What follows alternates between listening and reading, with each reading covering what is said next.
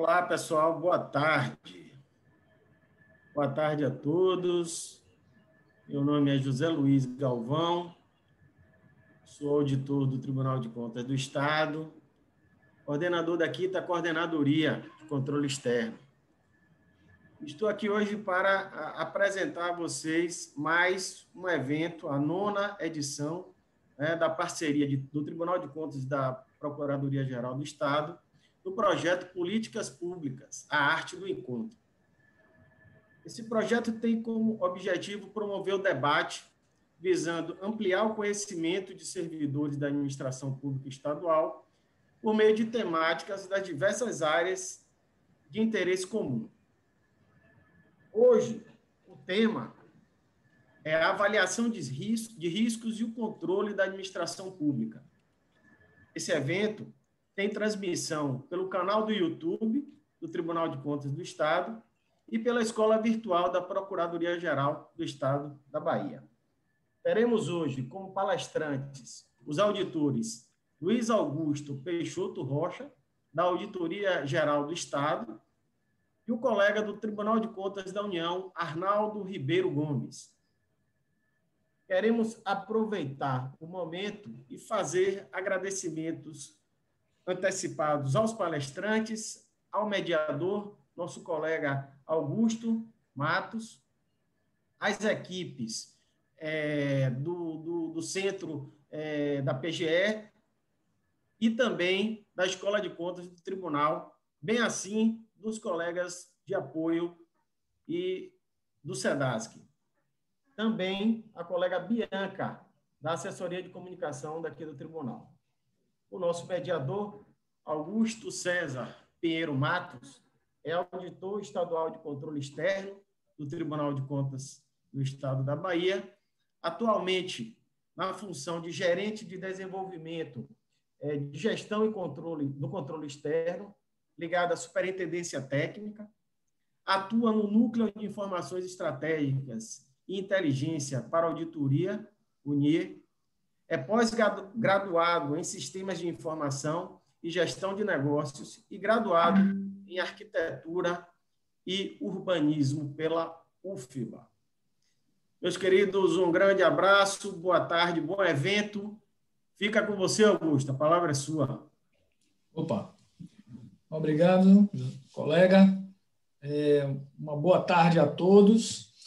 É, hoje acredito que teremos uma tarde assim muito proveitosa, né? Porque vamos tratar de um assunto que é muito importante, que é a, a gestão de risco, que é um assunto na realidade apaixonante, porque a, o, o cerne da o miolo da, da metodologia de gestão de risco, ela é muito simples, mas ela pode ser aplicada em diversos contextos, né? É, e dentro da auditoria e dentro do processo de gestão, ele tem assim aplicações muito específicas e, e, e muito interessantes, com ganho de eficiência, com é, diversas vantagens para o Estado, né, para a administração pública.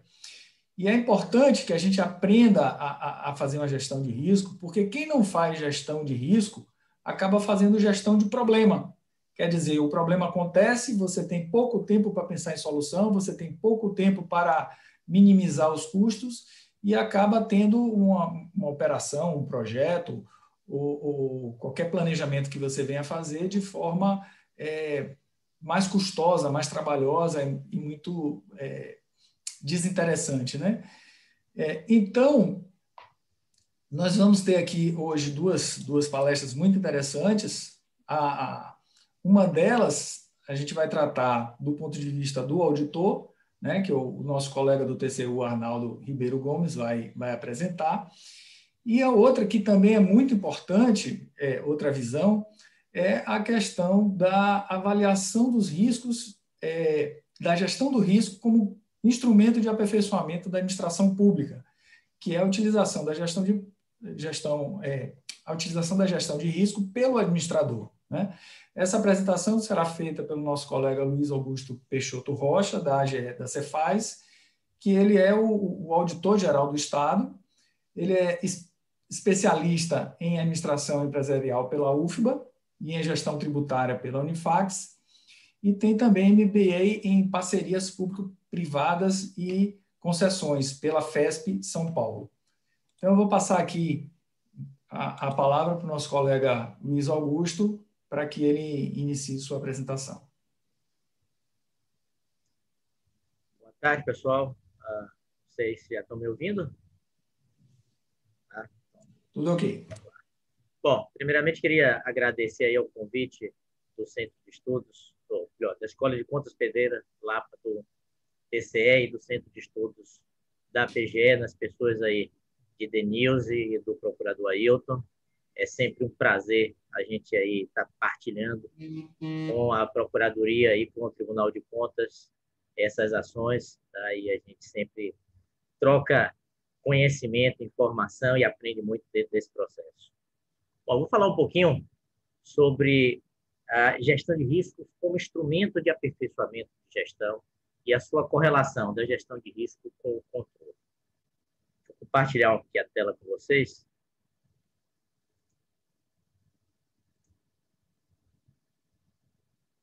Creio que vocês já estão vendo aí, né?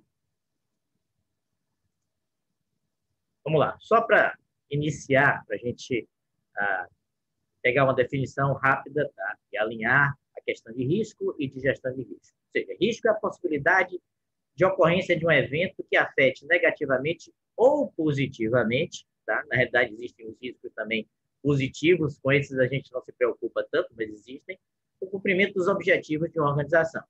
E a gestão de risco é um processo estruturado que visa a gente avaliar, administrar e controlar os potenciais efeitos e situações, tá? para que a gente vise minimizar os impactos da ocorrência ah, de algum evento adverso. Tá? E é uma invenção gestão de risco na administração pública? Não, não é. Na, fora da administração pública, na iniciativa privada, ah, na indústria principalmente, tá? a gestão de risco já é uma prática muito utilizada. Então, eu trouxe aqui alguns métodos de gestão de risco que são aplicados em outras áreas. Tá? Na área de indústria, você tem o RASOP, que é um método de avaliação de riscos de descontinuidade da produção industrial. Você também, também tem um processo chamado de análise por árvore de falhas. Tá? Foi desenvolvido pela empresa Bell e há muitos anos, na década de 60, e visa identificar o risco de ocorrência de alguns eventos, ah, principalmente eventos tipo sinistro. Eu trabalhei com árvore de falha há 30 anos atrás, quando eu era estagiário na antiga Copene. A gente fazia um trabalho lá de avaliação de risco de ocorrência de explosões ou processos sinistros dessa natureza. Na área de gestão de projetos, a gestão de risco também é uma das disciplinas que estão lá previstas no PMBOK tá? e que são praticadas principalmente no gerenciamento de grandes projetos. E na área pública, a gente já tem a questão da gestão de riscos em algumas áreas, como, por exemplo, nas PVPs, a lei da PVP, ela prevê que o contrato PVP deve fazer uma clara distribuição objetiva dos riscos, ou seja, se ocorrer, na ocorrência de um, de um evento desta natureza, a responsabilidade é do Estado concedente. Na ocorrência de um evento de dessa natureza, a responsabilidade é do concessionário. Então, assim, a prática da gestão de risco já é algo muito comum e que agora, nos últimos anos, a gente vem trazendo isso para a administração pública. E por quê? Porque a gente pode mapear diversos riscos, assim, grandes, mas acho que tem dois grandes focos na administração pública que a gente tem que se preocupar. Primeiro, é o risco de não atingimento dos objetivos estratégicos da organização. Objetivos esses que estão lá definidos no PPA, nos programas de governo, até no programa político da, daquele candidato ah, que se da, do, do, do, governante que se elege, tá? Ah, o programa político dele. Então, assim, o que, é que pode acontecer para ele não atingir aqueles objetivos que estão ali colocados? E o segundo, também é de extrema importância, são os riscos de integridade, ou seja, a ocorrência de eventos relacionados à fraude, à corrupção, a ações dolosas, que venham gerar um impacto reputacional muito negativo para o governo. Além de outros riscos, que riscos que a gente pode mapear, riscos de ineficiência, riscos a gente não conseguir executar ou finalizar determinados projetos. Então, a gente vê, por exemplo, no Brasil, centenas ou milhares de obras paralisadas. Tá? Então, a gente precisa mapear, ou seja, quais são os riscos que podem levar à ocorrência de uma paralisação de obra. Porque a gente sabe que o impacto disso no resultado da política pública, no resultado dos serviços que são oferecidos à população é muito grande. Bom, e como é que o controle interno se encaixa nesse processo? Tá? O controle interno, o objetivo do controle interno, ele é ajudar, assegurar que a organização atinja os seus objetivos em conformidade com os princípios da administração pública de legalidade, economicidade, eficiência e efetividade. Se a gente for olhar os objetivos da auditoria governamental e pegar lá a definição de auditoria governamental, por exemplo, que está ah, no referencial da CVU, a auditoria governamental é uma atividade independente objetiva de avaliação e de consultoria, cuja finalidade é adicionar valor e melhorar as operações de uma organização. Então, o controle interno e a auditoria interna, eles têm a função de agregar valor e de viabilizar que a, a organização, a gestão atinja os seus objetivos. Ou seja, em suma, o nosso objetivo é entregar, faz, viabilizar com que a administração possa entregar resultados com integridade. Então, eu, da mesma forma que a gente pode dizer que a gente não tem gestão sem controle, a gente não pode também ter controle sem gestão de riscos. Eles são parte integrada, integrada desse processo. É para exemplificar melhor, eu vou trazer aqui para vocês, que acredito que a maioria conhece, o modelo das três linhas do IA, que uh, estrutura como as, uh, o controle deve estar organizado dentro da administração. E aí eu estou falando nem necessariamente administração pública. Tá? Eu trouxe até o um modelo, o desenho, o fluxograma do modelo antigo, isso já foi revisado, mas eu acho que esse aí até para ficaria um pouco mais didático.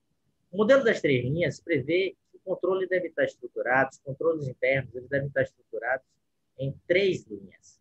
Na primeira linha, antigamente chamada de primeira linha de defesa, a gente tem aqueles controles que são exercidos pela própria unidade que executa os seus processos. Ah, então, são os controles exercidos pela gerência, normalmente executora das atividades. A gente tem uma segunda linha que é responsável pela qualidade, pela inspeção, por assegurar a conformidade e por trabalhar também em cima do gerenciamento de riscos. E a gente tem a terceira linha, que seria a atividade de auditoria. Tá? Então, um sistema de controle bem estruturado, eu preciso ter controles bem definidos. E para eu ter controles bem definidos, eu não posso fazer isso sem fazer uma gestão de risco. Caso contrário, eu corro risco de ou deixar algum risco sem ser tratado, ou superdimensionar alguns controles? E, e colocar ah, um excesso de controle que, no final das contas, ao invés de ajudar a gestão, vem sim gerar entraves ao seu processo. Ou seja, a gestão de risco ela é indispensável para a construção de controles internos adequados, ou seja, controles dimensionados ah, para efetiva necessidade ah, daqueles processos de trabalho. E aí, é, controle, a, a, implementar a gestão de risco na minha organização vai gerar mais trabalho? Não. A gestão de risco ela tem que ser parte integrante do seu processo de trabalho. Esse eu acho que é o grande desafio, a gente conseguir é, incorporar esse sentimento de que gestão de risco não é algo a mais que a gente vai fazer. Gestão de risco é algo que a gente tem que fazer dentro da gestão dos nossos processos de trabalho. Se você for para a área de TI, tá, o pessoal já, tá, já tem esse sentimento. Tá? Ou seja, quando se você constrói um sistema, você já constrói naturalmente os controles dele, as senhas de acesso, as limitações de acesso, aonde que eu preciso ter um nível hierárquico maior para eu definir, aonde que eu preciso ter uma dupla senha para autorizar determinado processo. Então, isso já está mais ou menos enraizado dentro da forma da equipe de TI, por exemplo, de pensar. A gente precisa tratar isso para todos os nossos processos de trabalho, inclusive para todos os nossos programas de governo. Então, a gestão de risco, ela bem estruturada, ela não vem trazer ah, entraves à operação. Pelo contrário, ela vem otimizar os controles, porque ela permite que você avalie exatamente ah, quais são os controles que você precisa dentro daquela estrutura e dimensione os controles adequadamente. Então, com isso, a gente consegue aumentar a probabilidade do atingimento dos objetivos organizacionais sem gerar maiores entraves à administração. E, como eu falei, a gestão de risco é um processo contínuo, que exige mudança de cultura, que tem que permear toda a organização. Ou seja, a gente precisa fazer com que todo mundo ah, entenda que a gestão de risco tem que estar enraizada no nosso dia a dia, na forma de pensar, no momento que a gente está definindo como uma rotina de trabalho vai ser, como um projeto nosso vai ser. Sempre dou, faço uma comparação com a gestão de projetos. Quando, mesmo aquelas pessoas que não são conhecedoras da dinâmica, da, da, do aspecto mais metodológico, mais técnico da gestão de projetos, ao entrar em um projeto, sabe que, olha, a gente precisa fazer um cronograma, olha, a gente precisa fazer um planejamento, olha, precisa fazer um orçamento. Tudo isso são disciplinas que já são, ninguém questiona se eu tenho que fazer ou não tenho que fazer. A gente precisa trazer esse mesmo sentimento para a gestão de risco, ou seja, no momento em que se constrói uma, uma política pública, você se sentar e dizer assim, poxa, o que, é que pode ocorrer para que a gente não atinja os nossos objetivos? Tá? E o que é que eu posso fazer para mitigar esses riscos? Então, isso tem que estar enraizado dentro da nossa forma de pensar, dentro da nossa, do nosso dia a dia, do nosso cotidiano. Bom, rapidamente, só para não vou entrar em detalhe, como é que ah, as etapas de um processo de gestão de risco. Primeiramente, a gente, olhando a, a, gestão de risco em cima de um processo de trabalho, a gente precisa mapear esse processo, fazer uma análise dos seus pontos fortes, seus pontos fracos, suas ameaças e oportunidades. E aí, a partir daí, a gente identifica quais são os perigos que ah, existem para aquele processo não atingir os seus objetivos. E aí, essa pergunta não atingir os seus objetivos pode ser sob o ponto de vista de prazo, sob o ponto de vista de eficiência, sob o ponto de vista de manutenção da integridade do processo, ou seja, pode fazer análise sobre vários aspectos. A partir daí, a gente identifica quais são os riscos inerentes àquele processo. E aí, nessa identificação dos riscos, a gente mensura a probabilidade e o impacto desses riscos ah, inerentes a esse risco. Então, a gente tem esse esse mapinha aí, que já é conhecido de quase todos, é uma matriz de impacto e probabilidade que nos mostra aonde que é onde estão os nossos maiores riscos, ou seja, o impacto alto e probabilidade alta, que a gente deve focar os nossos, as nossas atenções. Feito isso, a gente analisa quais são os controles que hoje eu tenho existentes, e a partir daí os controles, como mini, reduzem aquele risco, eu tenho os riscos residuais tendo os riscos residuais, eu defino meu apetite ao risco. Ou seja, eu não preciso necessariamente tratar todos os riscos. Essa é a discussão também quando a gente está trabalhando com algumas, algumas, alguma, alguns órgãos e a unidade fala assim, não, poxa, mas eu tenho que eu tenho que eliminar todos os riscos. Não, não tem que eliminar todos os riscos. Tá?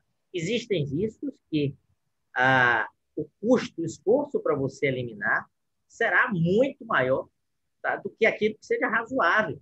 Então, você define um apetite ao risco, vamos dizer assim, e diz assim, não, esse risco eu vou aceitar. Tá? E, a partir daí, você faz um plano de ação para mitigação do risco. Bom, e como é que está o programa de gestão de riscos do Estado? Ah, o programa foi implantado em final de 2018, a gente fez um piloto com ele e começamos a rodar ele bem final a partir de 2019 e agora estamos ampliando o programa. Ele é um programa em que a gente atua em parceria. A Auditoria Geral do Estado com os órgãos, onde os, essa, esse, essa participação dos órgãos hoje ela é voluntária. Então, a gente precisa da adesão voluntária do órgão para participar do programa. A AGE entra com a capacitação, então a gente faz uma capacitação em gestão de riscos, uma capacitação também em gestão de projetos, entra com a normatização, temos um manual, a orientação e o monitoramento do trabalho. A unidade faz a sua adesão voluntária, estrutura a governança interna para tocar o projeto através de um comitê interno, de grupos de trabalho, e, efetivamente, é ela que mete a mão na massa para fazer o trabalho de gestão de risco com o nosso apoio. Compete também à unidade disseminar internamente essa cultura dentro da organização e, por último, implementar o plano de ação que é, ficou, vai ser elaborado a partir da, do, da finalização do trabalho. E aí a gente tem, assim, três etapas nosso processo de implantação. No momento piloto, a gente tem, é como se a gente tivesse uma participação 100% da AGE junto às unidades.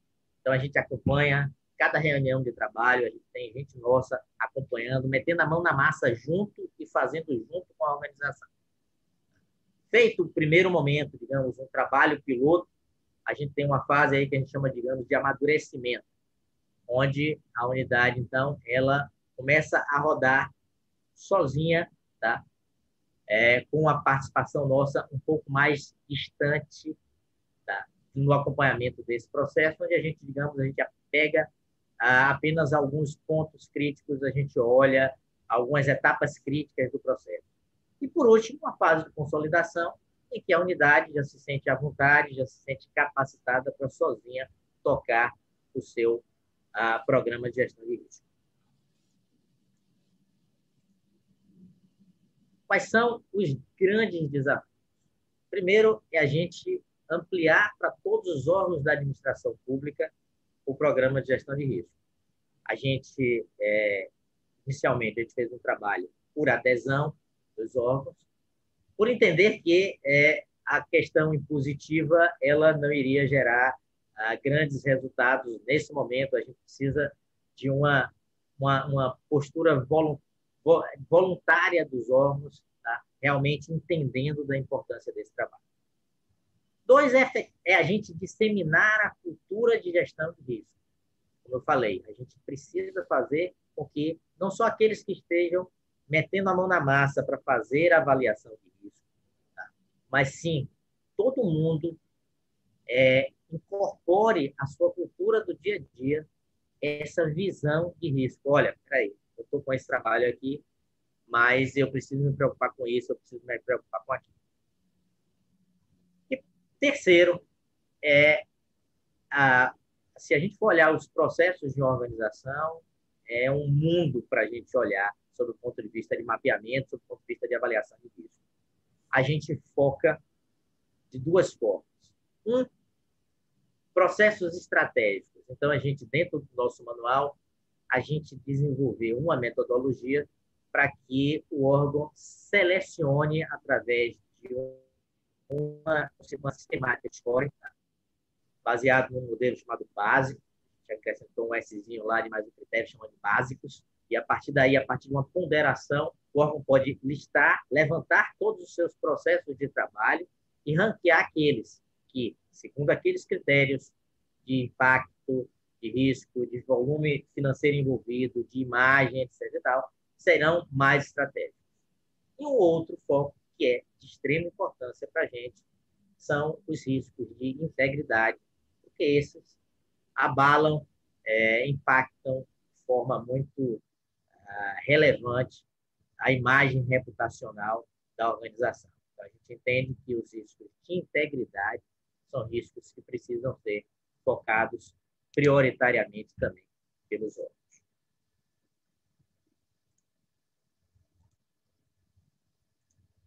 Por último, pessoal, então, é, na realidade, se a gente for voltar lá para o modelo das três linhas, o papel do órgão central de controle, como a Auditoria Geral, não seria o papel de estar é, ajudando a fazer a gestão de risco.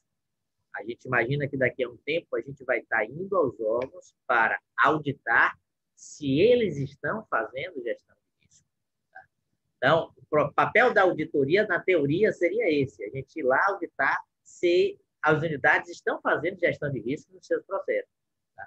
No entanto, nesse momento inicial, nesse momento da gente criar a cultura, difundir a metodologia, é, criar efetivamente nos gestores o entendimento de que a gestão de risco tem que ser introduzida como uma prática dentro da organização, a gente está se colocando numa posição de monitorar, orientar e até meter a mão na massa e trabalhar junto na elaboração, ah, da, na, na, na aplicação da gestão de risco, até que a organização comece efetivamente a conduzir sozinha o programa. Lá na frente, teoricamente, o nosso papel vai ser um pouco diferente, ou seja, a gente vai começar a ir aos órgãos para analisar como é que está sendo conduzida a gestão de risco dentro de cada organização. Por isso, eu foco que a gente precisa ah, disseminar a cultura e ela precisa estar incorporada dentro das organizações como uma prática recorrente. A gente viu agora todos os órgãos, todas as empresas, todos nós sofremos com a pandemia. Foi algo que ninguém esperava, que não estávamos preparados.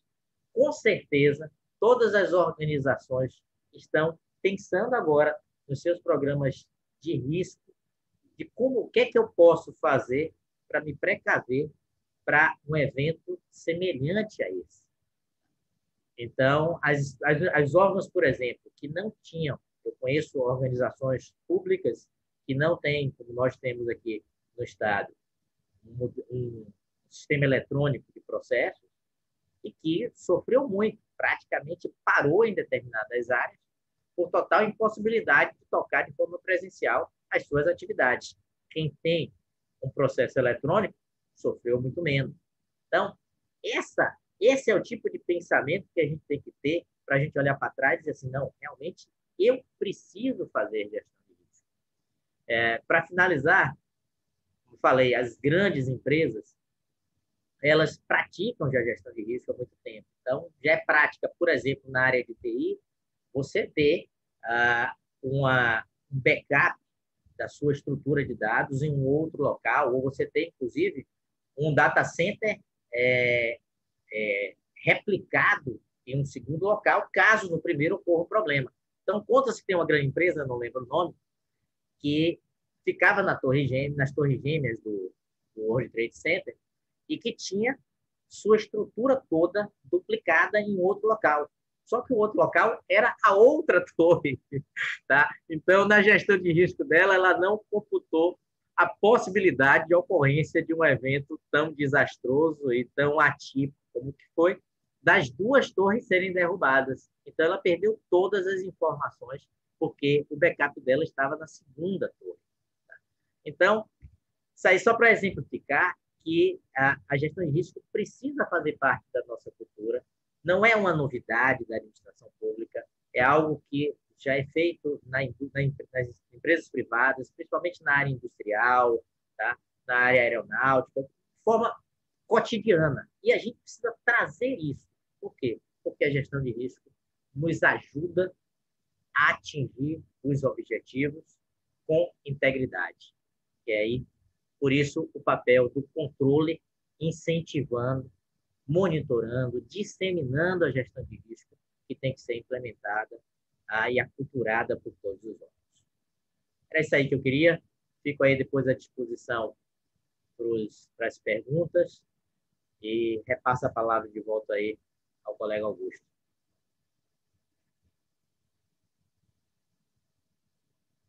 Augusto, você está mudo.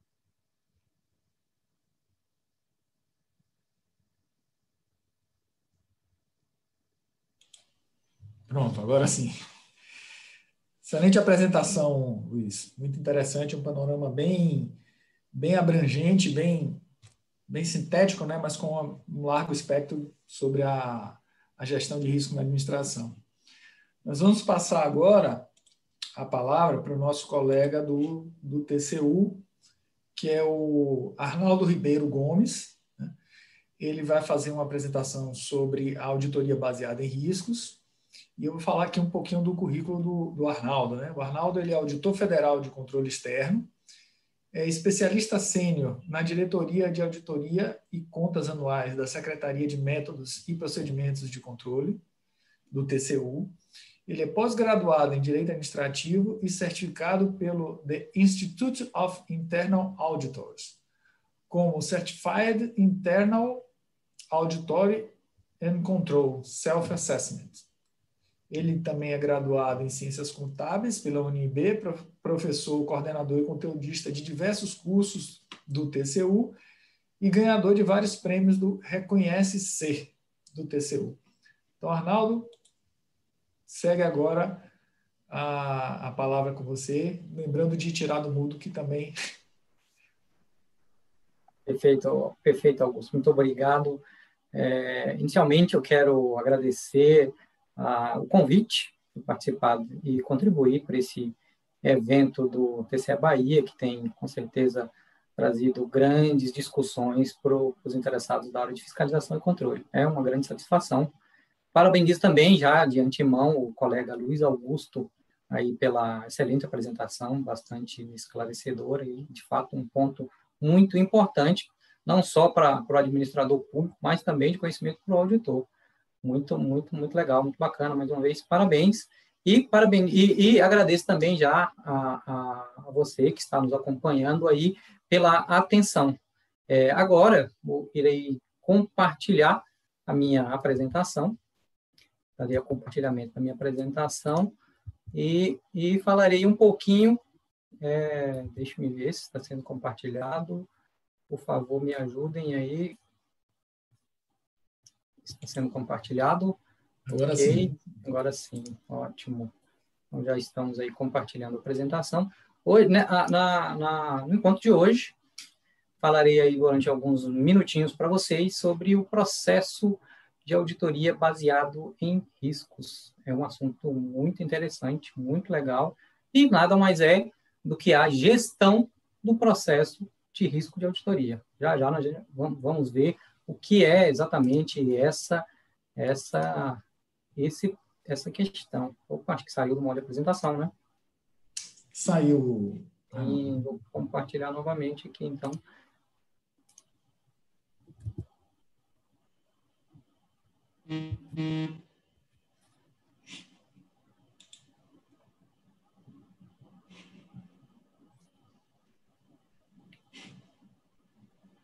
Voltamos. Voltamos. Estou tendo algum problema com a minha apresentação. É, vocês estão vendo ela aí ou não? Estamos vendo, estamos vendo. Agora sim, modo de apresentação. Sim. Está acontecendo algum erro, não estou conseguindo avançar com a apresentação. Algum problema. Eu não sei o que. Ah, eu sei o que é, está no final da apresentação. É, agora vai dar certo. Está compartilhado sim aí, né? Tá, tá compartilhado. Vamos lá.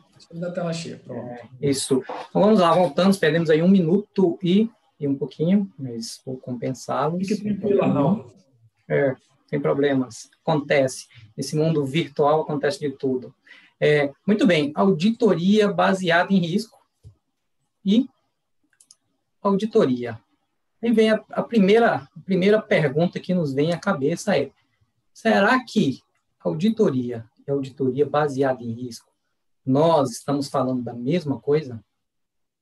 Ou são aspectos diferentes? Bom, e se forem aspectos diferentes, o que é de fato auditoria baseada em risco? Qual o propósito da auditoria baseada em risco? E por que eu, auditor, especialmente no setor público, deveria seguir uma abordagem baseada em risco? A pergunta tá, é, é simples, e, e, várias delas responderei ao longo da minha apresentação. É, auditoria, como um trabalho de asseguração, ele visa fornecer, ao final do seu trabalho, uma opinião ou alguma conclusão sobre a avaliação do objeto. Se o objeto está em conformidade, se o objeto contém ou não distorção, relevante, principalmente, e na emissão dessa minha opinião, eu tenho um chamado risco de auditoria. E o que é o risco de auditoria? É o auditor concluir de forma inadequada o seu relatório. Imaginemos que a gente faça uma avaliação de um processo quanto aos seus aspectos de conformidade. E o auditor chegue ao final do trabalho e conclua que esse objeto não contém não conformidades relevantes, quando na verdade ele contém.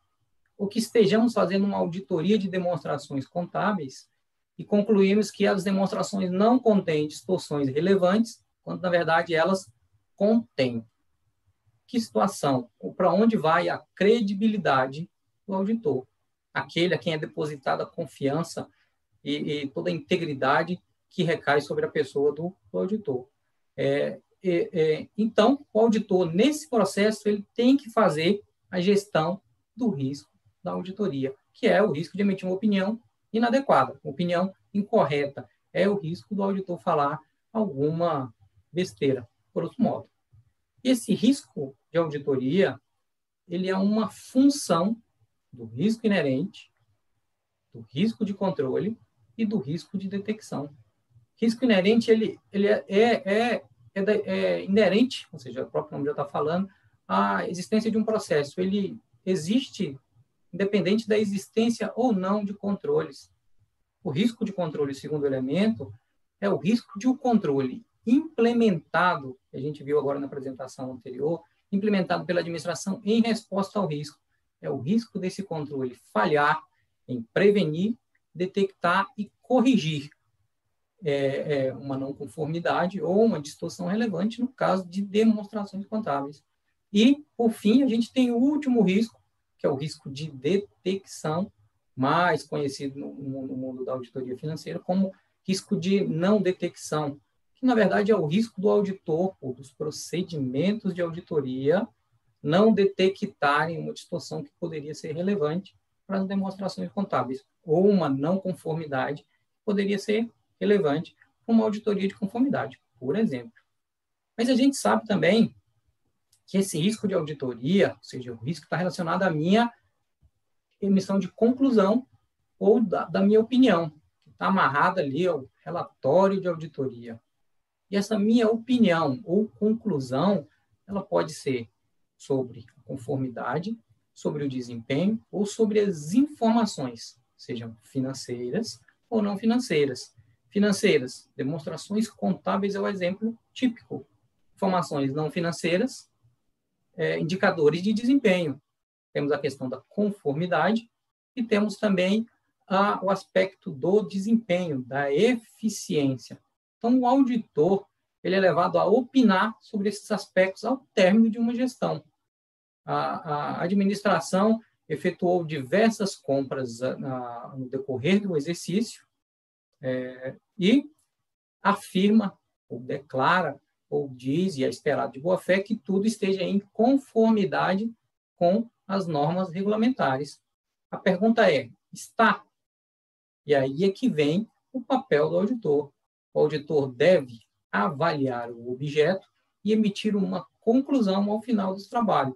E é claro, como o auditor não tem condições é, é, é temporais e de custo para fazer a avaliação de toda a população, de todo o universo, de todas as transações que ocorreram, o auditor vai avaliar apenas uma parte, muitas vezes baseadas em planos amostrais. E essa conclusão de uma parte pode não refletir a conclusão do todo, levando o auditor a emitir uma conclusão aí é, inadequada. É o chamado risco de auditoria. Já já a gente vai falar um pouquinho mais sobre isso. Mas a gente sabe nesse processo de auditoria, relatório, opinião, conclusão, ele tem que ser fundamentado, fundamentado, suportado por evidência de auditoria suficiente e apropriada. Suficiente aí é uma questão de quantidade de evidência e apropriada é qualidade. São os dois aspectos, as duas vertentes relacionadas à avaliação da evidência. Mas a pergunta nesse momento assim, bem, até agora, isso daí eu, eu já faço. Eu, como auditor, eu faço a minha auditoria, eu obtenho a evidência que suporta o meu relatório e minha opinião. Cadê a auditoria baseada em risco? Aí vem, a pergunta está exatamente relacionada a que tipo de evidência de auditoria que eu, auditor, vou precisar para suportar a minha a opinião ou conclusão. E o meu relatório, é claro. E é aí é que entra toda a questão da, da, da avaliação de risco. Para responder essa pergunta, que tipo de evidência, se essa é uma evidência puramente substantiva, ou se é uma evidência combinada, de obtida por meio de uma abordagem combinada, confiando ou não no controle, é o auditor ele vai, no início do trabalho, elaborar uma estratégia, um guia, uma, um, um documento que vai orientá-lo a obter a evidência que ele precisa para fornecer essa opinião. E a sua estratégia de auditoria envolve algumas questões muito importantes, que é o aspecto da materialidade, ou seja, a importância financeira de determinada área, de uma determinada conta, de um determinado setor. É o ponto importante. Se eu estou fazendo uma avaliação sobre as demonstrações contábeis, as questões importantes são aquelas de maior materialidade. Se eu estou fazendo a conformidade, também a parte das questões aquelas de maior valor. Mas também nós temos o aspecto qualitativo da informação, que muitas vezes não está atrelada ao valor financeiro. Uma conta, as demonstrações contábeis, ou uma despesa, ela pode ser relevante pelo seu efeito social. Imagina aí uma compra de medicamentos, é, uma compra pequena de medicamentos que foi simplesmente fantasma, ou seja, eu comprei não recebi, mas paguei. Trata-se de uma fraude, mas é de, de valor pouco material, ou seja, financeiramente falando. Ela deixa de ser relevante? Claro que não. Ela é bastante relevante pela sua natureza. Tratava-se de uma questão de extrema sensibilidade pública. Então, a parte da materialidade, ela envolve também essas duas questões. O auditor, ao emitir a sua opinião ou conclusão, ele deve levar em consideração as questões relevantes financeira e sensibilidade pública. Temos também nessa estratégia global de auditoria algumas questões relacionadas à data-chave. Quando o auditor deve entregar o seu relatório? Se ele tem que ser numa data que seja útil o tomador de decisão. Né? A gente não pode passar dois, três anos fazendo um trabalho, um prazo maior, porque ele vai perder a sua oportunidade de utilização, o seu uso, a sua vantajosidade. E o mais importante aí também nessa estratégia é abordagem preliminar de auditoria. Essa abordagem que vai me dizer qual tipo de evidência que eu vou precisar para suportar a minha opinião e o meu relatório de auditoria. E para eu poder fazer essa minha definir essa minha abordagem, eu vou precisar entender objeto de auditoria, seu nível mais geral. Eu preciso também entender o seu ambiente, principalmente os fatores internos externos relacionados às ameaças e é, é, esqueci o outro termo lá, é, fraquezas e ameaças do ambiente interno e externo. E, por fim, também o controle interno no nível geral. Então, o auditor vai entender o objeto, o ambiente e o controle interno para que ele possa definir a sua abordagem preliminar de auditoria. Ou seja, que tipo de evidência eu vou querer recolher para suportar a minha opinião ou conclusão. A avaliação do controle tem um efeito muito significativo nessa abordagem preliminar de auditoria. Se o controle ele não é adequado, o controle ele não é adequado, e um controle que afeta toda a organização, e aí eu estou falando do controle no nível geral, o auditor já vai seguir por uma abordagem que é puramente substantiva, ou seja, o auditor não pode confiar no controle para reduzir o seu risco de auditoria lá no finalzinho. Não pode, porque o controle não é simplesmente confiável. Podemos ter um ambiente de controle deteriorado, né? a, a parte da, da, alta administração né? são, decorre de algumas indicações políticas com um histórico não muito é, é, bom, vamos assim dizer. Ou, por um outro lado, se esse controle interno é adequado, eu, auditor, após avaliado, decido confiar nesse controle para reduzir o meu risco de auditoria ou mantê-lo no nível baixo, o auditor ele vai seguir uma abordagem que é combinada, ou seja, o auditor vai combinar testes de controle e testes substantivos, e a evidência por ele obtida vai suportar a opinião ou conclusão de auditoria e manter o risco de auditoria ali no nível mais baixo. É, essa parte da estratégia é muito importante numa auditoria, principalmente de demonstrações contábeis, mas também muito aplicável para auditorias operacionais e de conformidade. E isso é feito, essa parte da estratégia, preliminarmente à execução do trabalho. Na execução do trabalho, na execução propriamente dita, na parte já de planejamento, plano operacional, o auditor, então, com base naquele entendimento do objeto, ele vai aprofundar o entendimento do objeto, fazer indagações às pessoas-chave da administração, analisar alguns documentos por meio de inspeção documental, fazer observações aplicar algumas outras técnicas para que ele possa, então, identificar os riscos inerentes. Como eu disse lá no início da apresentação, os riscos inerentes, eles são da entidade, dos processos de trabalho da entidade. O auditor não, não, não, não proporciona, não tem nenhum efeito o papel da auditoria na, na, no risco inerente. Identificados esses riscos, o auditor, então, vai fazer uma avaliação. Uma avaliação em termos de impacto e probabilidade. São aí as duas variáveis que o auditor é, utilizará para fazer a avaliação de risco. E, diferentemente da gestão de risco, na auditoria, quem avalia o risco inerente é o auditor. Na auditoria, o auditor está fazendo a gestão do seu risco de auditoria, fazendo a gestão do seu risco de emitir uma opinião inadequada. Feita essa avaliação do risco inerente, o auditor então vai conseguir identificar os riscos que são significativos. Provavelmente esses riscos que estão aí na porção direita superior, esse marronzinho aí, esse vermelho, serão os riscos provavelmente significativos.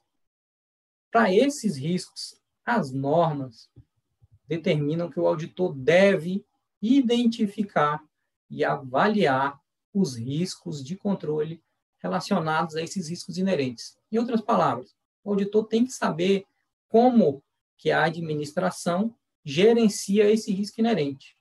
Identificado essa forma de avaliação, ou seja, os controles, o auditor deve avaliar esse risco de controle, ou seja, deve avaliar a probabilidade desse controle não mitigar aquele risco de forma adequada, não detectar, não corrigir e não prevenir o, o, a ocorrência do risco inerente.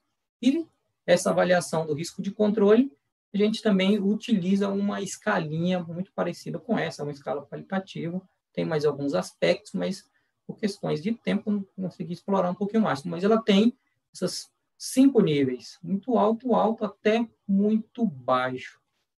Esse, esses que estão aí em verde significa que o auditor ele confia no controle. E aqueles em vermelho, o auditor não confia no controle. Em outras palavras, eu não posso confiar que esse controle vá prevenir, detectar e corrigir esse risco se ele vier a se materializar.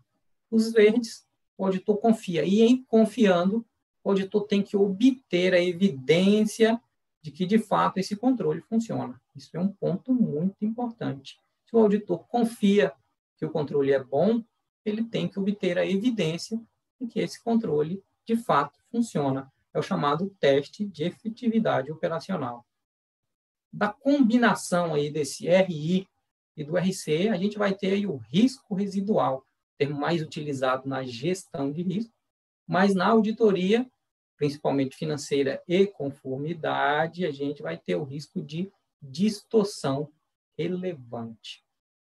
Identificados esses dois riscos, sobra o último elemento do modelo de risco de auditoria que eu apresentei lá no início da apresentação, que é o chamado risco de detecção que é o risco do auditor.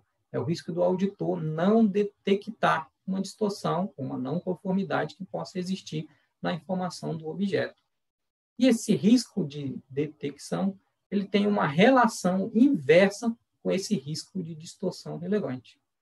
Quanto maior esse risco de distorção relevante, ou seja, quanto maior possibilidade desse evento se materializar, menor tem que ser o risco do auditor não detectar essa situação.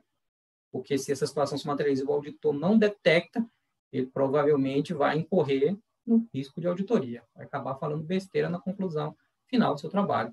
E, por outro lado, o auditor também, aí, por outro lado, um menor risco de distorção relevante leva um maior risco de detecção. Ou seja, se a situação é pouco provável de acontecer, seja porque o risco inerente é baixo ou porque o controle é muito, muito bom, o auditor pode assumir um pouco mais de risco de não detectar essa situação. Aqui é importante chamar a atenção porque o risco de detecção está relacionado com o teste substantivo. Como eu disse ali anteriormente, se o risco de distorção relevante ele é baixo, porque o controle é muito bom, o auditor precisa obter a evidência de que, de fato, esse controle é muito bom. Ele precisa fazer alguns testes, principalmente por meio de plano amostral, para obter essa evidência de que o controle foi aplicado e funcionou ao longo daquele período que está sendo examinado.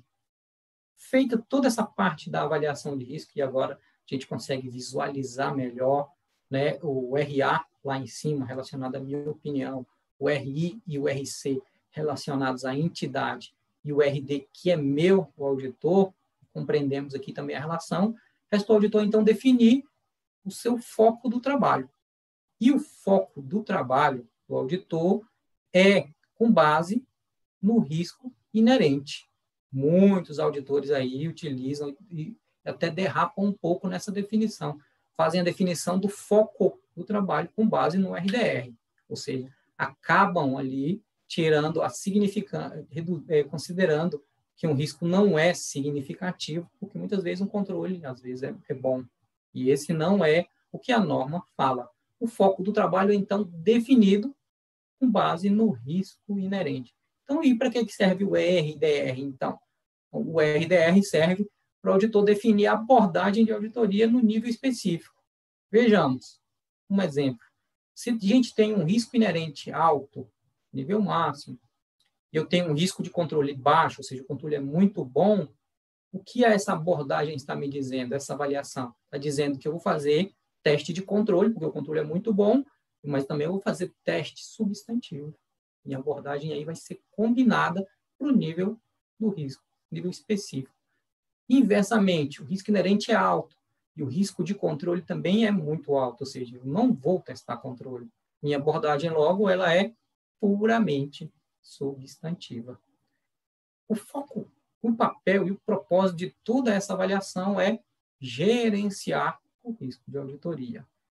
Feito, perpassado por todo esse processo de entendimento do objeto e de avaliação de riscos, o auditor, então, está preparado, ou seja, tem a base, tem a base para ele definir a natureza e a época e a extensão dos procedimentos de auditoria. Natureza é a finalidade e o tipo de teste, ou seja, teste de controle e teste ou teste substantivo. E qual é o tipo? É uma reexecução? É um recálculo? É uma inspeção documental? É uma inspeção física? É uma conciliação? É uma confirmação? Esse é o tipo de teste. Também ele vai definir a época, ou seja, quando, quando que eu devo aplicar o procedimento de auditoria. Geralmente, quando o controle é ruim, o auditor não vai executar é, procedimentos em data intermediária, principalmente o teste de controle. Ele vai deixar isso mais para o final do exercício. É, e a extensão aqui, eu estou falando da quantidade de testes que o auditor tem que aplicar, ou itens que tem que examinar. Isso aí eu estou falando dos planos amostrais, que guardam também uma estreita relação com essa avaliação de risco. Para testes substantivos, o auditor vai considerar a avaliação do risco de detecção e para testes de controle, o auditor vai considerar a avaliação do risco de controle. Esses são os modelos que nós temos, são modelos estatísticos que o TCU já tem desenvolvido e trabalha com isso nas suas auditorias. Definido o que eu vou fazer, quando e quanto, o auditor, então, consigna essa documentação num programa de auditoria ou matriz de planejamento, como a maioria do, de alguns auditores conhecem. Executa, então, esse procedimento de auditoria e, é claro, aí vou obter a minha evidência de auditoria, que é suficiente e apropriada. Apropriada é, é o aspecto qualitativo, né? está falando da relevância da minha evidência e da minha confiabilidade. Evidência externa mais confiável que interna. Uma, um, uma xerox de um documento é menos confiável que um documento original. A evidência obtida diretamente pelo auditor é mais confiável do que aquela fornecida pelo, pela administração, pela gestão do objeto. Como vocês estão vendo aí nessa, nessa, nessa tela já cheia, o, o entendimento do objeto, seus controles internos, eles fornecem, na verdade, a base para o auditor definir o que vai fazer. E vejam, é o entendimento do objeto, fornece a base para avaliação de risco, e a avaliação de risco fornece a base dos procedimentos de auditoria, e os procedimentos de auditoria, quando executados, fornecem a evidência para o auditor emitir a sua opinião ou conclusão com aquele nível de segurança, ou em outras palavras, com risco baixo, porque uma segurança absoluta gente, o auditor, não vai conseguir fazer por conta de limitações de tempo, quantidade de testes e outras, outras questões como a tempestividade da informação. Esse processo que vocês estão vendo já está sendo, sim, aplicado lá no TCU, em especial lá na auditoria da na auditoria de grupo do grupo do Balanço Geral da União, que trata das contas do presidente da República. Metodologia bastante robusta e fundamentada principalmente nas normas internacionais de auditoria, NBCTAs, ISA e ISAIS para organizações do setor público. É, infelizmente, meu tempo, meu tempo já está se aproximando do final, é um tema bastante interessante. Eu gosto muito aí, cada caixinha dessa é praticamente horas e horas de discussão, de explanação. É, mas quem sabe para uma próxima oportunidade. Feito isso, é, agradeço mais uma vez a atenção de todos e passo aí a palavra, devolvo, na verdade, a palavra para o colega Augusto Matos. Ok, Arnaldo. Parabéns pela apresentação, bem, bem concisa também, pegando nos pontos principais da auditoria baseada em risco. Eu acho que foi muito proveitoso para o nosso corpo de auditores, para as pessoas que estão assistindo, essa, essa visão. Muito interessante mesmo.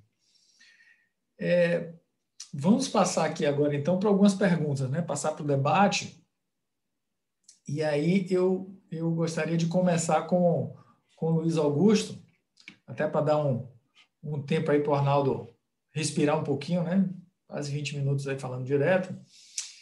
E aí eu gostaria de começar perguntando pelo Luiz o seguinte, e já pegar uma colega, uma pergunta de um colega aqui, que é o seguinte, eu ia perguntar é, como está sendo a adesão, como é que você sente a receptividade, Luiz, do, dos gestores em relação quando você traz essa metodologia de gestão de risco.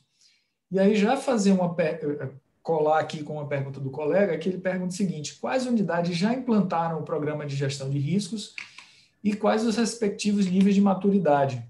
E ele diz obrigado e parabéns por todos pelo evento.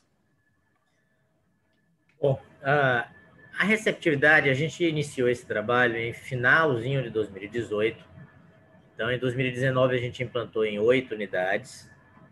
E agora, em 2020, a gente acabou ficando sendo impactado um pouco pela pandemia, claro, porque tínhamos um planejamento, aí veio a pandemia, desarrumou, a gente teve que rearrumar a nossa logística, inclusive de treinamento. Tá? Mas tivemos 15 unidades que aderiram agora ao projeto agora em 2020. Então fizemos o um trabalho de capacitação e começamos com oito, porque também a gente não tem braço para acompanhar todo mundo, tá? para depois, no segundo momento, começar a é, implementar nas demais. Eu, sinceramente, não tenho aqui de cabeça a lista dos órgãos, tá? Foram oito com mais oito, com mais sete, então não tenho aqui a lista de cabeça dos órgãos. Ah, e mais, assim, não temos nenhuma unidade que a gente pode só dizer que a gente está num momento maduro já em andando sozinha. Tá? Todas elas, as que passaram pelo momento inicial piloto, elas estão num processo de amadurecimento, trazendo, fazendo outras, uh, outros trabalhos de gestão com a gente agora já, digamos, um pouco mais afastado, dando um apoio, e aquelas que iniciaram agora ainda estão na fase piloto. Tá? Como eu falei, é, é, é, o trabalho exige a gente criar a cultura dentro da organização, e para criar a cultura, a gente precisa efetivamente ter um apadrinhamento da alta administração, do entendimento da importância disso.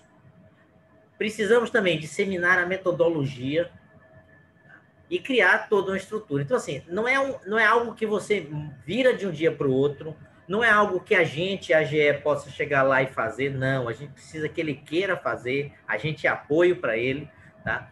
Então, é um processo que tem uma certa lentidão, mas a gente tem uma curva que esperamos que seja uma curva exponencial de, de ampliação, vamos dizer assim, dessa cultura e dessa preocupação.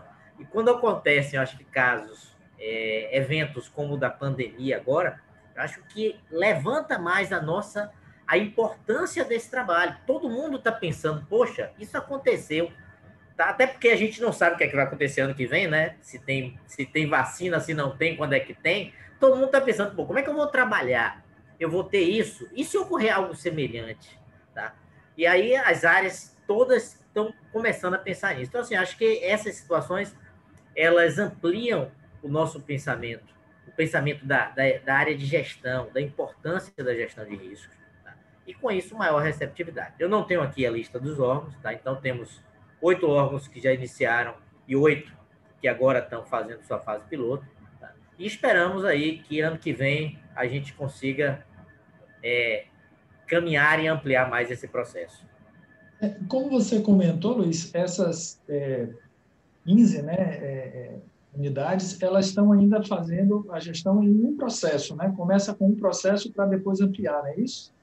Isso. Você o que, tem... é que a gente o que é que a gente definiu como metodologia? Porque assim, você pode fazer a gestão de risco é, focando em vários perfis de risco. Por exemplo, eu posso fazer uma gestão de riscos somente de integridade. Então, eu vou mapear apenas os riscos de ocorrência de fatos dolosos em todos os processos de trabalho da organização. Como eu posso pegar um processo de trabalho e mapear dentro daquele processo o risco de ineficiência dele, o risco dele não se realizar, a, o risco de ele acabar sendo antieconômico, ou seja, eu posso olhar, mapear os meus riscos sobre diversos aspectos. Tá? Então, esse é uma das, um dos pontos também que a gente tem que se preocupar no trabalho. Por quê? Porque o universo a ser analisado, vamos dizer assim, ele é gigante. E aí, a gente, o que, que a gente fez? A gente introduziu no nosso manual está disponível na internet, no site lá da Secretaria da Fazenda, na área de, dedicada ao controle interno, a gente introduziu no nosso manual um modelo de ponderação tá? para você avaliar, a partir de alguns aspectos, que processos eu devo focar. Para que você tenha um foco, efetivamente, naqueles processos que são mais estratégicos para a organização, que, que é, envolve maior volume de recursos, que envolvem o risco de uma de, de com a contaminação da imagem reputacional da organização maior, que envolve a prestação de serviços para a sociedade. Então, a gente ponderou uma série de aspectos para facilitar a organização selecionar aqueles processos, os processos mais relevantes. E aí, na análise deste processo, ela pode considerar tanto o risco de ineficiência, como risco de não conformidade, como risco de uma ação dolosa, tá? como risco de ineficácia do processo, tá? do ponto de vista de prestação de serviço público, ela pode olhar sobre os diversos aspectos. Então, um dos desafios é justamente a gente conseguir fazer esse contorno, senão a gente se perde. A gente tem um mundo, se você pegar qualquer organização, ela tem um mundo de processos, tanto processos da área meio quanto processos da área finalística, e ela pode fazer essa análise sobre diversos aspectos. Então, se a gente não conseguir dar o recorte, a gente não acaba nunca, tá? Fica naquele processo tá? que não acaba nunca, acaba, acaba sendo apenas é, é, não, não tendo impacto dentro da organização. Então, eu acho que o grande, assim, o primeiro momento, a preocupação é a gente construir a cultura, o entendimento da importância daquilo e prover a metodologia. Tá? Num segundo momento, é a organização conseguir ter um olhar estratégico para que processos analisar. E aí, o nosso, a nossa sugestão é que este olhar seja sobre dois focos. Um, aquilo que gera mais impacto estratégico, sob o ponto de vista de, de é, efetivação das políticas públicas, sob o ponto de vista de risco financeiro. E um outro, aquilo que gera maior, que, que tem mais riscos de integridade, porque esses riscos impactam muito a imagem reputacional da organização. Então, acho que esses dois são os dois focos principais é, que a organização deve atuar. Ok, perfeito, Luiz, perfeito. Eu vou fazer aqui agora uma pergunta para o nosso colega Arnaldo. É, também vou fazer uma pergunta casada, viu, é, Arnaldo? Perfeito. Eu tinha selecionado aqui para lhe perguntar, é, pedir é, casos práticos de utilização da metodologia no TCU, né? se vocês já estão usando, se vocês utilizam em todos os, os tipos de auditoria, na operacional, na financeira, é, em todos os aspectos.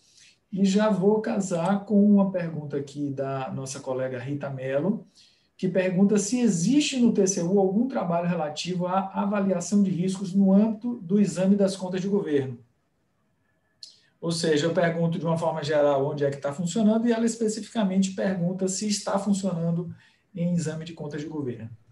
Perfeito. Ótimas perguntas, acho que totalmente pertinentes e interessantes aí para a gente trazer uma aplicação mais prática do que eu acabei de explanar. É, ano passado, ano 2019, antes da IN 84-2020, TCU, aí, a famosa IN é, a gente fez, TCU, eu fui supervisor desse trabalho, de uma auditoria financeira completa, completa aí, envolvendo também o aspecto da conformidade.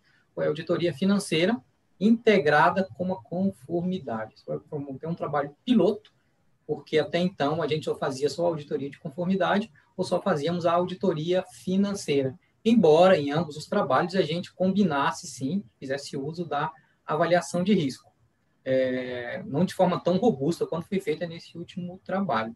A SPCU tem várias experiências na avaliação de risco, tanto é, em auditorias operacionais, inclusive tem até um manual no TCU, traduzido do Tribunal de Contas Europeu, é, sobre o uso da avaliação de risco em auditorias operacionais.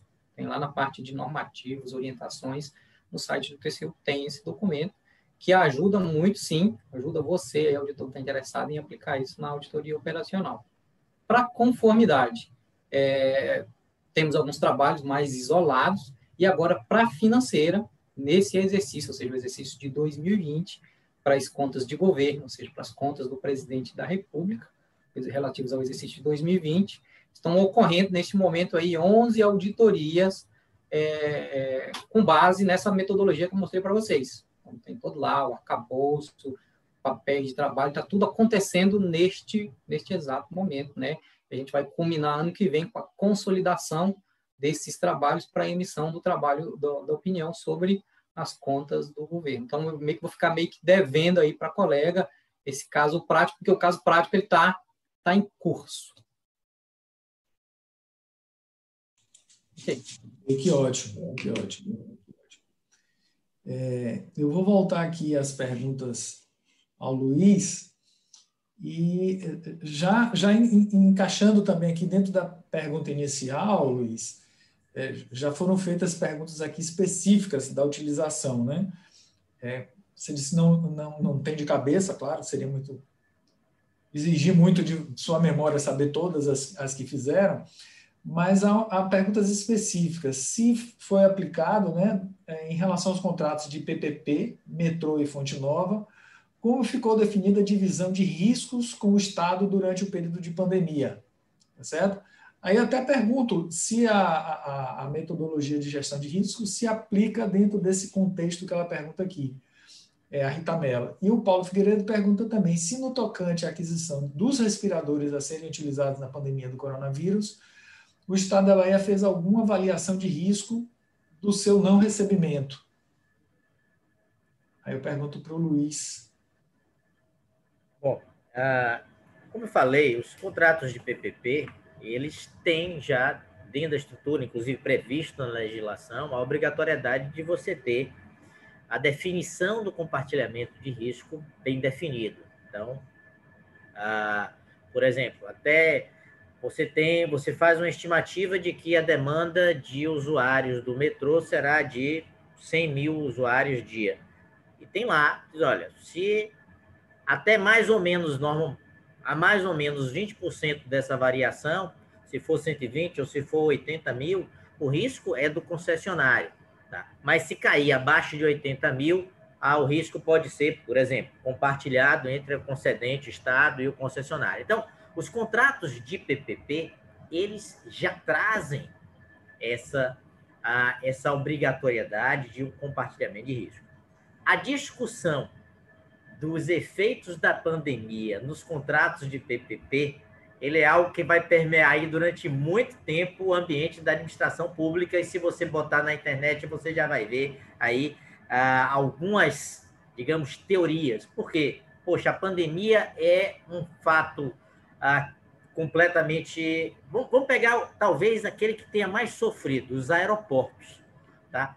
Quantidade de aeroportos aí que a gente tem, ah, principalmente no governo federal, que foram que são operados por concessão, é gigante. Tá? Então, os aeroportos passaram de um movimento, o movimento caiu 95%, 97%. E aí? Como é que fica? É um fato que é um fato superior que não estava previsto, exige reequilíbrio. Como vai ser o compartilhamento dos impactos disso aí? Tá? Então, com certeza, isso é algo que não estava previsto em nenhum contrato de PPP e não estava previsto na Fonte Nova, no metrô e, como eu estou dando exemplo, nos contratos de concessão de aeroportos e que vai levar a muita discussão tá? sobre como você compartilhar, como você é, reequilibrar os contratos sob o ponto de vista ah, do impacto da pandemia. E se a gente ficar observando o que foi feito lá nos contratos de concessão de aeroportos, que vai ser 90, foi 95% de impacto de queda de arrecadação, provavelmente, a gente é, pode repassar o entendimento e ver como é que a gente faz isso em outros contratos. Mas acredito eu que é, esses contratos, todos eles vão ter que ser analisados caso a caso, tá? situação a situação. Por quê? Porque além do que está previsto em contrato, você tem a discussão, digamos, jurídica de, da caracterização de um evento maior, de um evento completamente imprevisto, e você tem a possibilidade da mitigação dos impactos disso aí. Tá? Então, ou seja, determinada, determinado contrato teve uma queda de arrecadação, uma queda de, de receita gigante em função, mas ele poderia ter mitigado isso de alguma outro, outra forma. Então, isso com certeza ah, não estava previsto em nenhum contrato e vai ter que ser feita uma discussão um a um analisando o contrato, analisando seus aspectos, e dentro da visão, meu entendimento, dentro de uma visão ah, de que, que, que tem que permear os contratos de PPP, que é uma visão de manutenção do equilíbrio econômico-financeiro daquela relação entre o Estado, como concedente, e a concessionária. Ah, ao processo dos respiradores, como eu falei, a gente está num processo de implantação da gestão de riscos. Augusto, desculpe lhe interromper, você ia responder aí, mas assim, eu acho que do ponto de vista metodológico, assim, da, da, da, da gestão de risco, né, da avaliação do impacto e da urgência, às vezes, essa pergunta é muito interessante para trazer o aspecto metodológico, né? né? Porque, assim, uh, todo mundo sabia que havia o risco de não entrega, mas e o risco de gente morrer, né? Então, eu queria talvez até aproveitar essa pegada, não, não defendendo nem, nem, nem é, claro. eu acho que um ponto de vista metodológico dessa pergunta é muito interessante. É, repare, na realidade, a gente não tem hoje implementado de forma institucionalizada dentro do Estado e dentro de todas as secretarias, todos os órgãos, ah, um processo de gestão de risco. Primeiro ponto. Segundo, esse processo, esse processo de gestão de risco, normalmente ele foca num processo como um todo e num processo normalmente típico. A gente está tratando de aquisições atípicas. Tá? Então, pegando aí o gancho, Augusto, que você falou, é uma situação completamente. Eu não estou aqui, ah, como você também colocou, não estou aqui defendendo, mas a gente tem que entender a atipicidade do momento, a atipicidade da situação. Tá? Então, e da mesma forma que você tem que analisar o risco de uma eventual não entrega, você também tem que analisar o risco de um eventual aumento ah, enorme na demanda por equipamento nos hospitais e não haver estrutura para atender.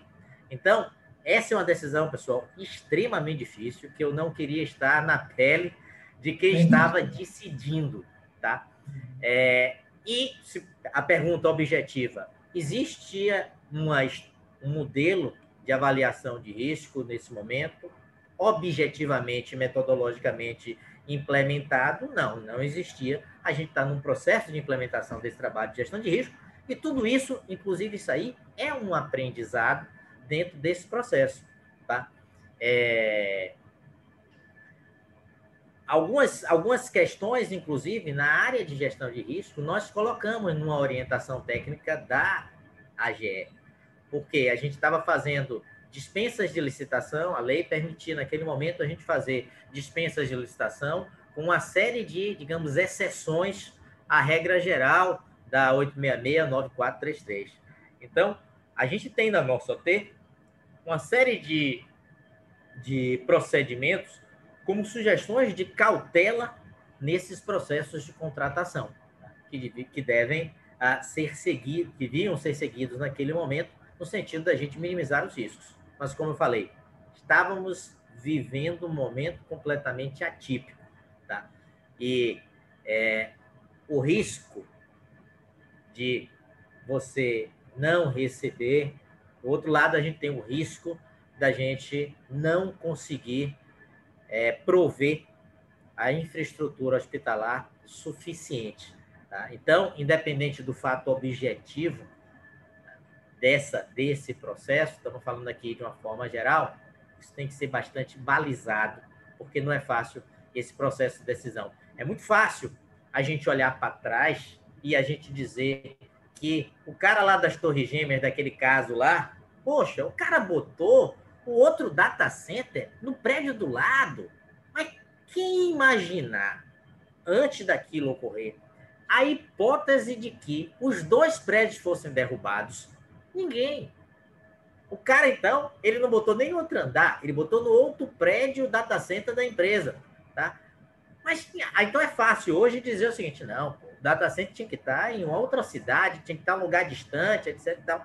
Hoje é fácil a gente olhar para trás depois do risco. Por isso que, depois do acontecido, por isso que a metodologia precisa se incorporar à nossa rotina, porque a avaliação de risco, ela passa muito por um processo de brainstorm, de a gente avaliar, poxa, o que é que pode ocorrer? Pode ocorrer isso, pode ocorrer aquilo. Eu preciso mapear o processo e olhar, não, peraí, eu tenho esse risco aqui. E a metodologia nos ajuda na hora que a gente levanta os pontos fortes, os pontos fracos, as fraquezas e as oportunidades dentro do processo, a gente e a gente mapeia o processo, a gente consegue identificar essas situações através de um processo de brainstorming, dizer assim, não, poxa, pode ocorrer aquilo, tá? Eu, eu duvido, eu, eu duvido que alguém né? precisa se conhecer o processo, né? Precisa conhecer o processo. Hoje é fácil a gente dizer o seguinte, rapaz, um órgão não ter sistema, um processo eletrônico, como é que ele pode, ele vai trabalhar numa situação como essa que a gente está vivendo de uma pandemia? Eu quero ver se há um ano atrás alguém imaginar, o cara estava optando pelo processo eletrônico por uma questão de economicidade, por uma questão de praticidade, de segurança de dados, tudo bem. Mas ninguém ia há um ano atrás imaginar que o processo eletrônico seria o diferencial entre manter a organização funcionando 100% através do trabalho remoto ou não mantendo. Então é muito fácil hoje a gente olhar e a gente dizer, dizer assim, poxa, ah, podia ter feito aquilo, tá? Então, por isso que a metodologia nos traz o ferramental para que a gente levante todos esses riscos, aquelas hipóteses que, naquele momento que você está mapeando, aparentam ser absurdas até, tá? mas que efetivamente podem vir a ocorrer. E aí, por isso que a metodologia prevê ah, você olhar qual é a probabilidade, qual é o impacto e qual é o seu apetite ao risco. Tá? Ou seja, eu avalio o risco, eu avalio qual é a probabilidade de impacto dele ocorrer, eu avalio quais são os controles existentes, se eles são suficientes ou não, é meu apetite. Eu quero me expor mais a esse risco ou não quero? Se eu não quero me expor, por quê? A probabilidade pode ser pequena, mas o impacto é gigante. Então, por exemplo, a probabilidade de ocorrer uma pandemia, se a gente fosse olhar lá atrás, olha, probabilidade é muito pequena de ocorrer um negócio desse. É, mas o impacto para a organização ele é gigante, porque a organização vai parar por 100%.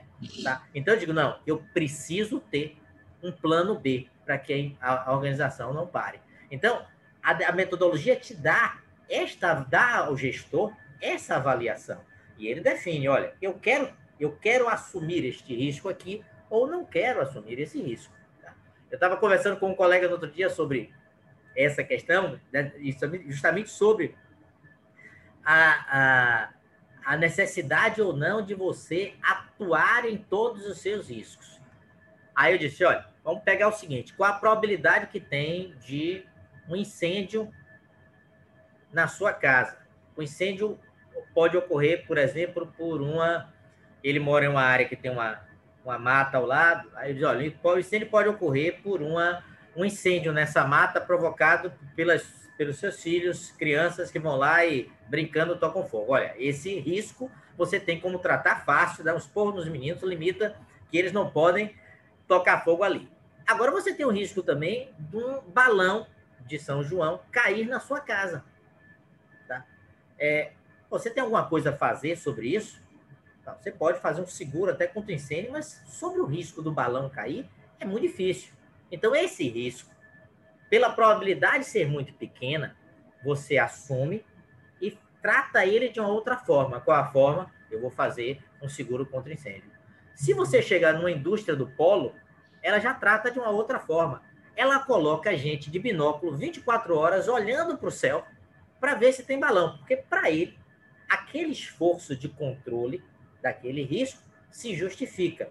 E o risco para ele de um incêndio dentro Impacto, da planta né? é gigantesco. Então, ele trata aquele risco de uma outra forma. Então, essa análise, ela tem sempre que ser feita. Entendi, entendi. Muito bom. Fazer mais uma pergunta aqui para o Arnaldo. É, do Thales, é, até que fase de uma auditoria eu posso alterar minha decisão sobre qual abordagem utilizar, substantiva ou combinada? Pode haver mudança de abordagem na fase de execução? Boa, boa, boa pergunta. Interessante isso daí mesmo. Muito legal. É o Thales. De onde que é o Thales, Augusto? Hã? Parece... O Thales é de onde? Uh, eu não tenho, não tenho, não tenho a noção, né? Ah, não tem aí. Pode ser que não. É, Thales, é, a, a abordagem de auditoria geral, a gente viu ali que ela é definida na estratégia preliminar de auditoria. E o próprio nome ela já diz, né? Uma estratégia preliminar, ou seja, ela pode sofrer alterações ao longo do trabalho. É, o que ocorre é simples. A gente ainda não tem ainda no início do trabalho uma decisão muito clara, mas apenas alguns indícios por meio ali do entendimento do ambiente, principalmente do controle, controle interno no nível geral, geralmente ali feito por um QACI. E eu decido, por exemplo, vamos lá, para uma abordagem puramente substantiva, porque eu acredito que o controle ele não é confiável. Ou seja, eu não posso confiar nesse controle, porque por algum motivo ele vai ser burlado, ele vai falhar, ele não é, ele não, não, não traz confiança para o auditor. Só que, durante o curso do trabalho, eu, auditor, vamos supor que eu é, me deparei com uma área específica, um setor específico, que tem uma ótima gestão, ou tem até, como o Luiz Augusto gosta de, de mencionar, uma boa gestão de risco específica. É uma ilha de excelência dentro da organização e que parece estar blindada dos efeitos ali do, do ambiente de, de, controle inadequado. Nesse caso, um desses casos aí, o auditor ele pode sim alterar a sua abordagem de auditoria para esses controles, de puramente substantiva para uma abordagem combinada, desde que isso é importante que esteja documentado. E essa documentação dessa alteração esteja lá na estratégia, lá na revisão da estratégia que a gente faz. Como eu faço uma estratégia preliminar, puramente substantiva, no decorrer do trabalho, quando eu tenho maior entendimento daquelas áreas específicas e vi que eu estava um pouco, tanto, um tanto quanto equivocado quanto a avaliação do controle, eu posso sim, em qualquer momento do trabalho, aí até a execução, é claro, a execução, a auditoria é um processo, como se diz, é, é, como você diz, que não tem uma, uma linha divisória entre planejamento e execução. Tudo acontece mais ou menos ao, durante o mesmo tempo. Eu planejo, executo, reviso a execução, planejo novamente e, e ele vai sofrendo alterações ao longo de todo o trabalho. Mas essas decisões sobre a abordagem, que é uma decisão chave, se a gente alterar, ela tem que ser comunicada, ou seja, documentada na estratégia preliminar do trabalho. Até porque trata-se muitas vezes de trabalhos recorrentes. No primeiro ano, não entendo muito bem daquela unidade, não sei, puramente substantiva. Entendi, o controle é muito bom, o controle é bom em algumas áreas específicas, eu posso, ano que vem, falar para a área A, B e C, que tem bons controles, combinado. Para a área D, E e F, que o controle não é muito bom, puramente substantiva. Uma abordagem de auditoria ela pode ser geral, ou seja, para toda, válida para toda a entidade, todos os seus processos, ou para áreas específicas. Posso mudar durante todo o trabalho. O que é importante é, a gente ficar atento é que se eu avalio o risco de controle abaixo do nível máximo, ou seja, estou colocando alguma confiança no controle, eu tenho que obter evidência de que esse controle de fato funciona. Caso contrário, eu estou assumindo aí um alto risco, ou seja, elevando o risco de falar besteira no final do trabalho, que é o risco da auditoria. Augusto. Arnaldo, o, o, o, o Thales ele é do TRT da segunda região, de São Paulo. TRT da segunda região de São Paulo. Thales, é. por acaso, pergunte aí, Thales, é, se ele responde aí, se ele está fazendo o curso lá de, de auditoria nas contas anuais do TCU, financeira integrada com conformidade. Eu acho que eu me recordo do nome dele em algum momento. Provavelmente. Se responder aqui, quando tá. chegar aqui, ele responde. Perfeito. Arnaldo, deixa, eu, deixa eu mudar agora um pouquinho a ordem, depois eu volto para o Luiz, talvez eu faça uma pergunta até parecida, mas assim, do ponto de vista do, do auditor, né? É, se eu, eu uso o, o, a avaliação de risco né, dentro da, da, da, proposta né, em todas as fases do meu trabalho. Na realidade, a avaliação de risco ela não é um ponto específico em que ela entra e sai. Eu começo no nível macro e vou descendo, e eu vou analisando o meu, é, meu jurisdicionado, vou ajustando as minhas, as minhas é, previsões né, para determinar o tamanho da amostra. E sempre assim, sempre que eu tenho um risco alto, a minha amostra ela tem que ser maior, mais testes substantivos. Toda vez que eu tenho um risco baixo, eu posso diminuir a minha amostra. Mas, assim, vamos dizer que toda vez que eu chego num determinado órgão, eu tenho um risco alto e eu tenho que ter uma amostra alta. Mas eu só tenho capacidade de fazer metade desse trabalho, ou sempre no máximo 10 por uma questão de tempo, por uma questão de, de, de, de equipe para fazer aquela auditoria. Aí eu faço uma pergunta para você para vender a auditoria baseada em riscos. Né? Em que a auditoria baseada em riscos auxilia esse auditor? já que ele não consegue é, aplicar efetivamente a ampliação da amostra dele por restrições é, institucionais. Entendi. Boa, boa, boa pergunta, assim, muito prática e recorrente, né, no mundo real, de fato, aí, Augusto. É, no TCU, hoje, alguns trabalhos que eu estou acompanhando, é, supervisão um pouco mais, segunda supervisão, é, a gente tem enfrentado também, de fato, essa situação.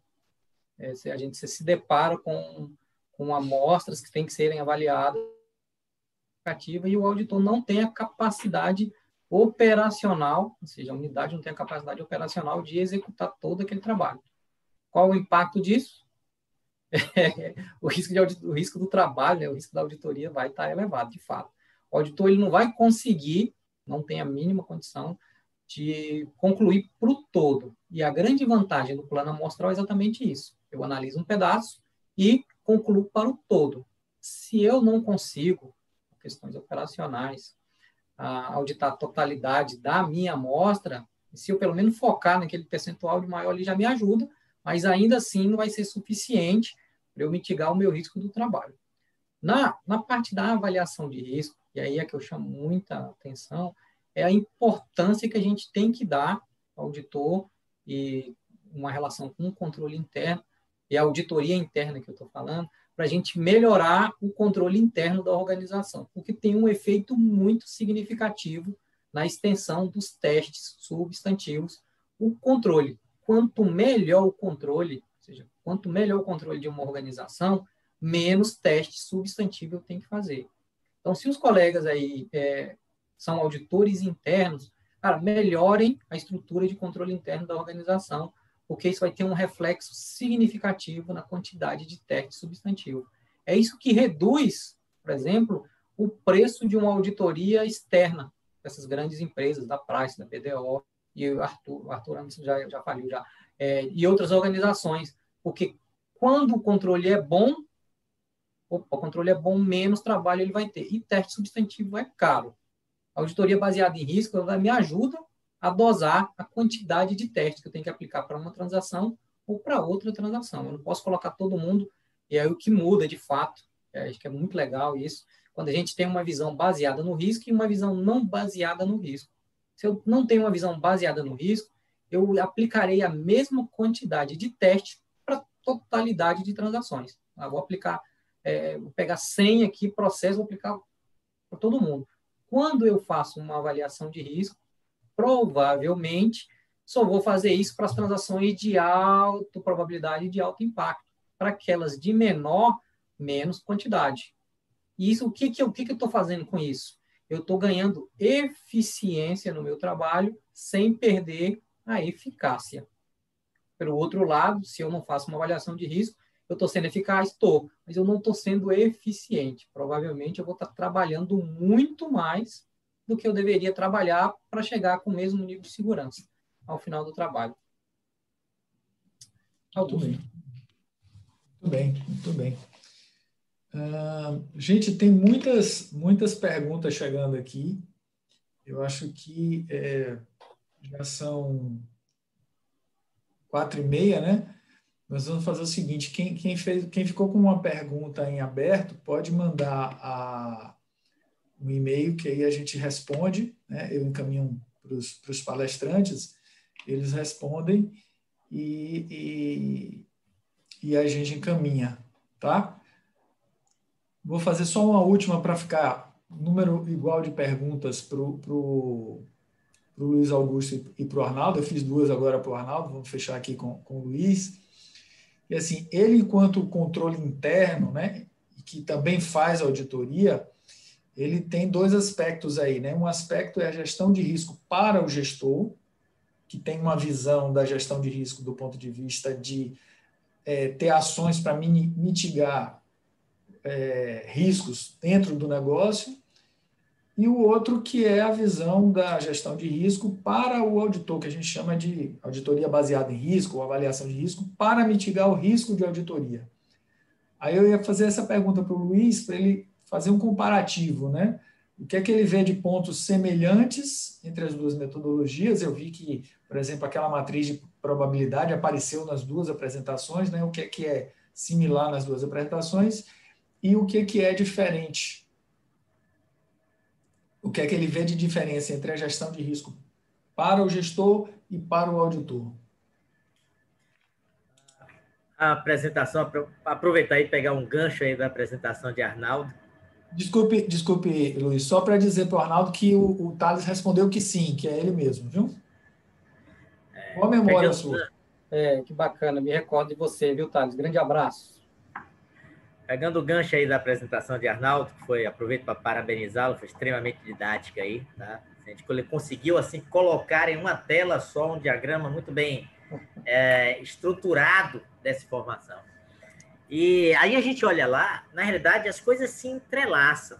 Se você for olhar a, o, o, diagrama colocado por Arnaldo, tá?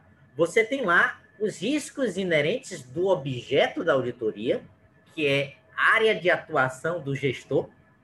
Você tem os riscos de controle, inerentes também aos processos de controle da gestão, que é a área de atuação do gestor e a área de atuação também do controle interno, porque compete ao controle interno fortalecer esses controles. E você tem os riscos de detecção da auditoria. Então, as coisas se entrelaçam, e como o Arnaldo falou, ah, no momento em que a gente tiver, que é para os riscos são inerentes, são inerentes ao processo, não tem jeito, eles existem, ponto. O que é que a gente tem que trabalhar? A gestão tem que trabalhar no sentido de, termos controles mais eficientes que vão reduzir os riscos de controle, tá?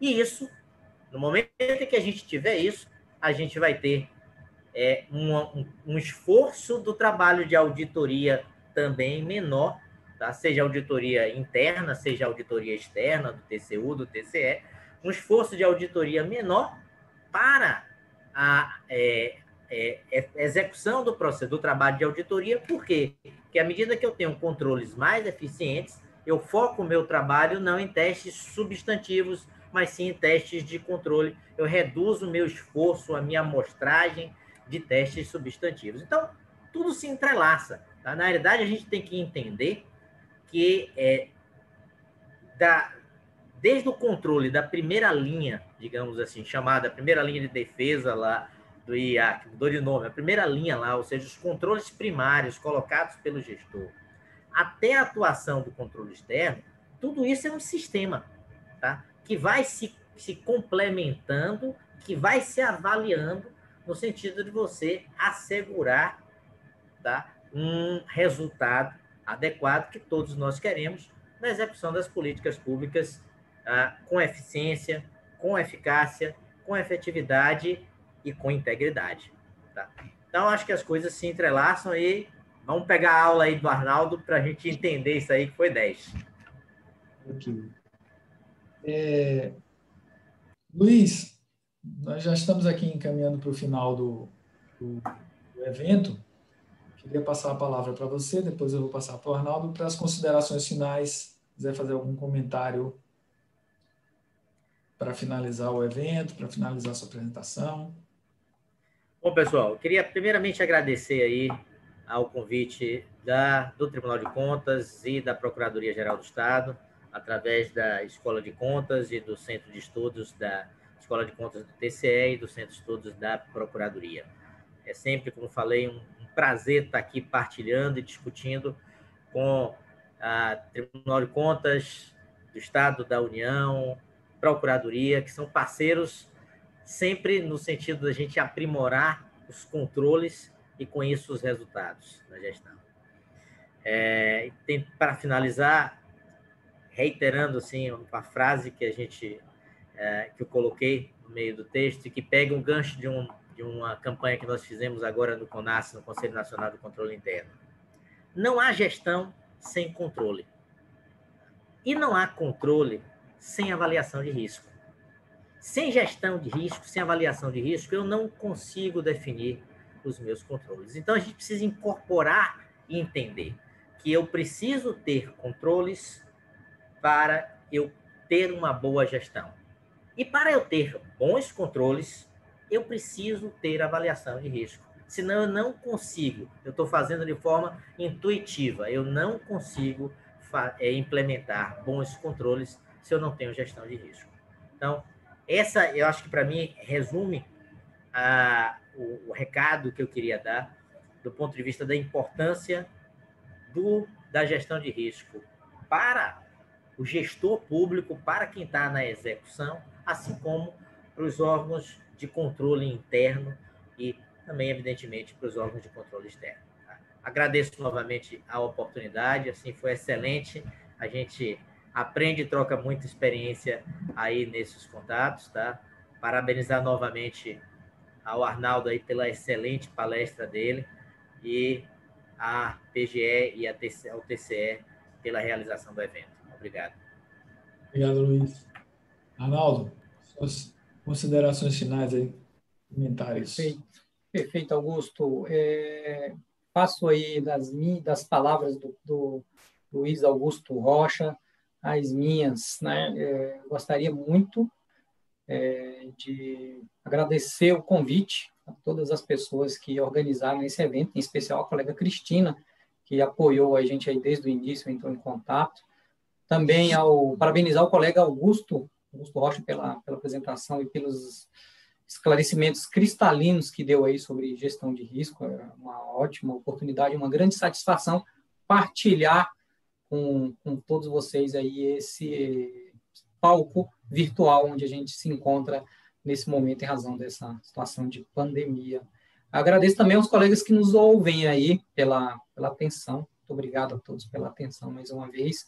A ti também, Augusto Matos, aí pela perfeita mediação desse evento. Grande satisfação, grande satisfação, um prazer conhecê-los, ainda não conheci.